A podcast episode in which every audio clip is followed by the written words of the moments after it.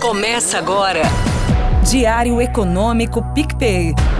Uma análise das principais informações que impactam os mercados, a economia global e do Brasil.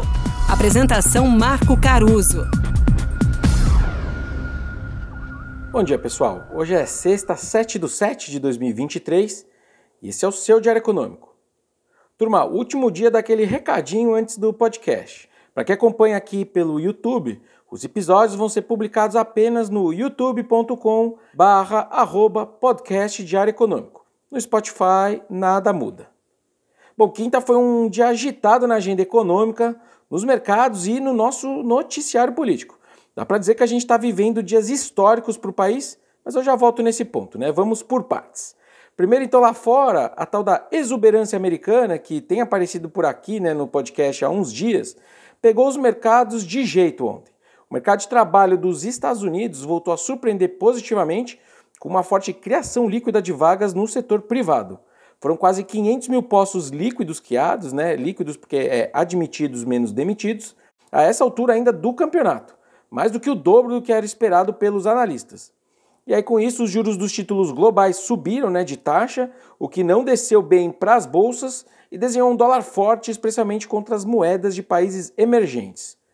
O custo dos empréstimos de dois anos nos Estados Unidos, por exemplo, né, o juro de dois anos, bateu o nível mais alto desde 2007. Os sinais são de que o Fed vai ter sim que aumentar ainda mais as taxas de juros para evitar que essa força da economia não traga uma queda ou mais lenta da inflação, ou no pior dos casos, né, desencadeie uma segunda rodada de piora dos preços, que por enquanto vem na verdade melhorando desde o ano passado. A chance deles subirem os juros em julho na reunião já está consolidada, né? bate ali 90% de chance nos mercados futuros. Mas para a reunião de setembro, o mercado coloca perto de 30% só de chance do ciclo de alta seguir. Só que esse número estava abaixo de 20% na quarta-feira agora e em 10% só um mês atrás. E como eu disse antes, né, nas bolsas a liquidação foi generalizada depois do dado pelo mundo aí, né, e chegou a quase 2% aqui e na Europa, de queda, contra uma queda também de 0,8% do S&P 500. Enfim, o fato é que os banqueiros centrais lá fora não conseguem ficar confortáveis ainda, mesmo depois de todo o aperto monetário que já foi feito até agora. Será que é uma questão de tempo só, já que demora né, para fazer todo o efeito na economia? Ou no fundo os juros estruturais têm que ser mais altos nesse pós-Covid e ainda não chegamos no ponto em que a atividade econômica para de alimentar a inflação? É por essas dúvidas, por exemplo, que eu não tiro a possibilidade de recessão nos Estados Unidos ainda do cenário, mesmo com todas essas surpresas positivas. Talvez o Fed só perceba que ele fez o ajuste necessário nos juros quando o caldo definitivamente entornar, né? Quando o PIB caminhar para o negativo e os empregos subir, etc. Não dá para esquecer que um banco de tamanho razoável quebrou poucos meses atrás, né? Bom, enfim, cenas de alguns capítulos para frente aí mas pelo jeito, capítulos não tão próximos, né? A recessão não está tão perto, mas acho que ela ainda está no cenário. Bom, lembrando, né, hoje tem mais o restante dos dados ainda do mercado de trabalho lá dos Estados Unidos, que, pelo preâmbulo de quinta, vai vir quente. Agora, sobre o Brasil, como eu disse no começo, dá para dizer que a gente está em dias históricos, pelo menos na economia. A Câmara dos Deputados votou e aprovou a reforma tributária ontem à noite, que depois vai para o Senado. Sendo uma emenda à Constituição, ela demandava uma maioria constitucional de 308 votos a favor, mas passou. Essa reforma está sendo discutida há anos, né? ela começou a tramitar lá no governo Bolsonaro e agora começou a ser aprovada em um governo de esquerda. Eu digo começou porque falta o Senado, né?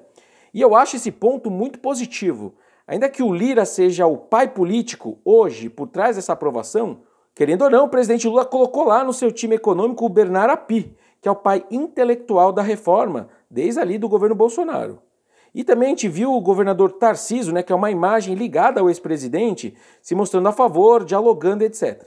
Enfim, será que a gente está vendo algumas pontes sendo criadas com alguma racionalidade econômica? Quem sabe, né? Bom, mas para terminar, vale lembrar que os efeitos da reforma são essencialmente de longo prazo eles são desiguais entre os setores, né? no relativo ali é melhor para a indústria do que para o setor de serviços e varejo, só que é positivo para a eficiência, para a produtividade e para o PIB de longo prazo do país. segundo vários estudos aí de casos que vêm né, no mundo afora, como foi quando se adotou o IVA, né, o Imposto sobre Valor Agregado, e também segundo algumas estimativas mais teóricas, digamos assim. A ideia bem simples é que, ao reduzir vários impostos em dois, um federal e outro estadual, você simplifica o que alguns já chamaram de manicômio tributário, que é o Brasil. Por hoje é isso, turma. Bom dia, bons negócios e sorte sempre. Você ouviu? Diário Econômico PicPay.